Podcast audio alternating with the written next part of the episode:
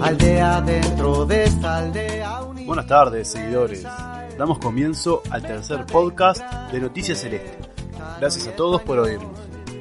En este tercer capítulo vamos a hablar de la participación de Uruguay en los mundiales sub-20. El Mundial de la categoría sub-20 se realiza cada dos años y la primera fue en Túnez 1977. Por ende, se han jugado 22 ediciones, donde la selección uruguaya se ha clasificado a 15. En esas 15 ediciones no se ha podido salir campeón del mundo de la categoría, pero sí hemos conseguido dos vicecampeonatos, uno en Malasia 1997 y otro en Turquía 2013. Y también obtuvimos un tercer puesto en Japón 1979. Uruguay es de las selecciones que más apuesta eh, a la formativa, ¿no? que apuesta más fuerte, ya que de esas generaciones eh, muchos eh, van a llegar a lo que es integrar el plantel de la selección mayor, ¿no? Y tal, entonces recordaremos una generación dorada que fue la de Malasia 1997, que contaba en sus filas a jugadores como por ejemplo Gustavo Munúa, Carlos Díaz, Pablo García, Cristian Calleja, Fabián Coelho, Marcelo Salayeta, eh, Nicolás Olivera, Fabián Carini, Alejandro Lembo, Mario Regueiro, eh, Hernán Rodrigo López, entre otros. Y el técnico era Víctor Cuba. Así fue el recorrido que tuvo Uruguay por Malasia 1997. En primera ronda hizo 7 puntos, ganándole 3 a 0 a Bélgica, le ganamos 3 a 1 a Malasia y empatamos 0 a 0 con Marruecos. En octavos barrimos a Estados Unidos por 3 a 0 y en cuartos y en semis Uruguay empataría pero pasaría por mayor eficacia desde los 12 pasos. Así que después de haber dejado a Francia y a Ghana, nos enfrentamos a Argentina en la final. La selección albiceleste nos ganó 2 a 1 y se consagró campeona del mundo. Marcelo Sarayeta fue premiado con el Balón de Oro y enseguida Juventus puso los ojos sobre el joven delantero que en ese año jugaba para Peñarol mientras que el balón de plata fue otorgado a Nico Olivera, otro que después del mundial jugado fue vendido de defensor al Valencia de España. Ahora, antes de pasar a hablar del plantel de 2013, quiero hacer una mención al Mundial de Canadá 2007. Yo que tengo 24 años, es de los mundiales juveniles que más recuerdo. En esa selección ya sobresalían dos salteños goleadores que son Suárez y Cavani. Uruguay en esa edición quedó afuera en octavos, al perder 2 a 1 con Estados Unidos. Fue un partido duro con Estados Unidos. Yo recuerdo que Uruguay jugó muy bien, empezó ganando con gol de Suárez, pero cuando terminaba el partido, eh, Estados Unidos nos empató, creo que era como los 84, 85 minutos, y después en el largue nos ganó. Y estuve leyendo un poco más sobre este plantel.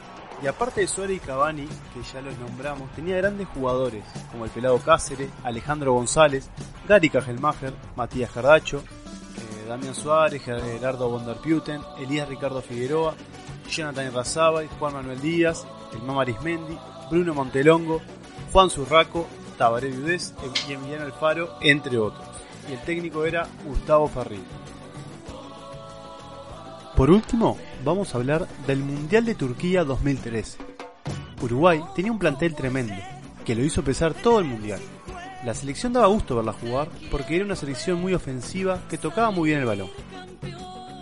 Algunos de los jugadores que participaron son Emiliano Velázquez, Gastón Silva, Guillermo Varela, Jim Morrison Varela, Fabricio Formiliano, Sebastián Cristóforo, Diego Roland, Jorge Andarrascaeta, Nicolás López El Diente, eh, Guillermo de Amores, Diego Laxal, eh, Gonzalo Bueno, me parece que sí, Gonzalo Bueno estaba, eh, Federico Gino, Lucas Olaza, Gianni Rodríguez, Rubén Bentancor, José María Jiménez, Felipe Avenati, entre otros. El debut no fue favorable porque perdimos 1 a 0 con Croacia. Pero después le ganamos 2 a 0 a Nueva Zelanda y goleamos 4 a 0 a Uzbekistán. Pasamos segundos en fase de grupos y enfrentamos a Nigeria en octavos y les ganamos 2 a 1 con goles de José Má Jiménez y el Diente López, que si mal no recuerdo la pica medio sobre el final del partido, que empatamos 1 a 1 y fue la victoria para Uruguay. Luego le ganamos a España 1 a 0 en un partido muy duro, que el gol lo hizo el flaco Benati eh, con un tremendo cabezazo en el alargue. Ya ahí pasamos a semifinales y enfrentábamos a la sorpresiva Irak, el partido terminó 1 a 1 y el gol lo hizo Gonzalito Bueno. Y en los penales Uruguay fue más eficaz y pasábamos a la final. Bueno, en la final nos enfrentábamos a la poderosa Francia, que tenía en sus filas algunos jugadores como Luca Digne, eh, Untiti, Souma, Paul Pogba, Kondogbia, Toban, entre otros.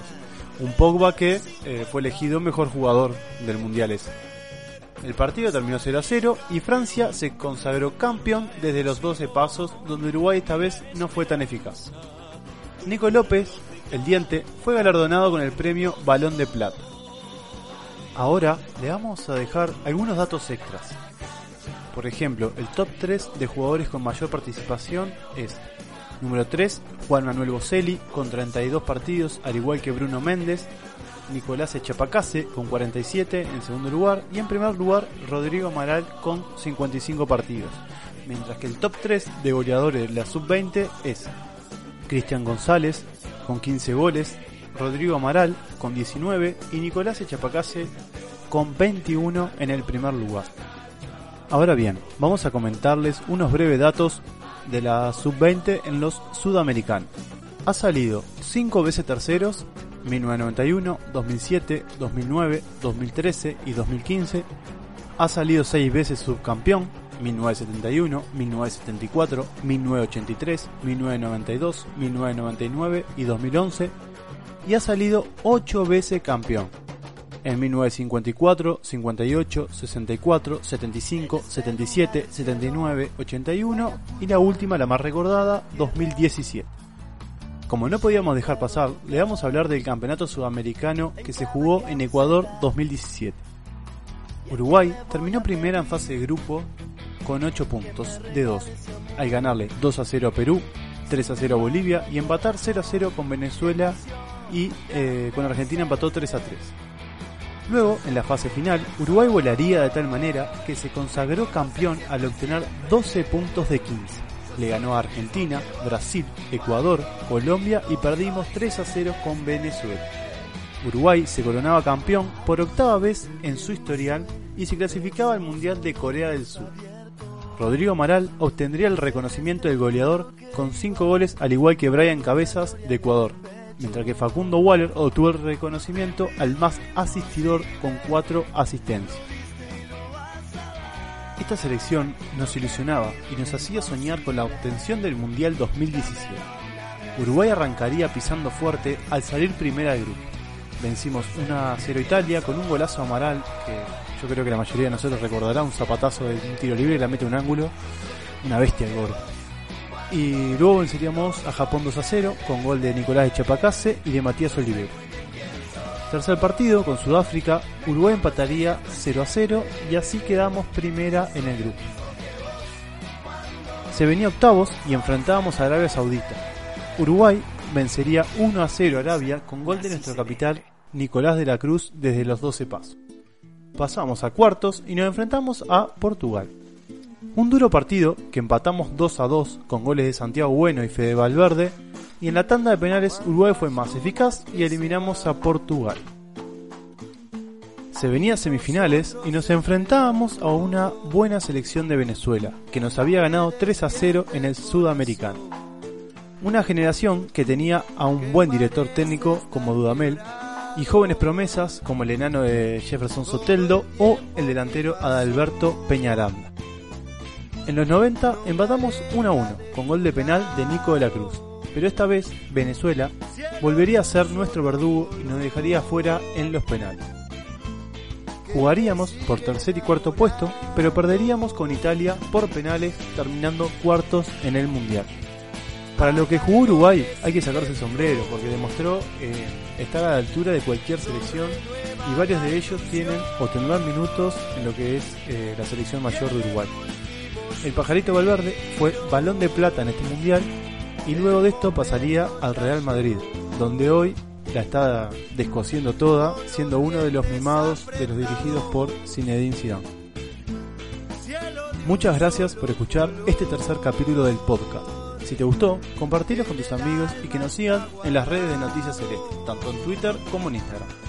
Y se copen tirando idea para próximos episodios. Hasta la próxima y abrazo de vuelta.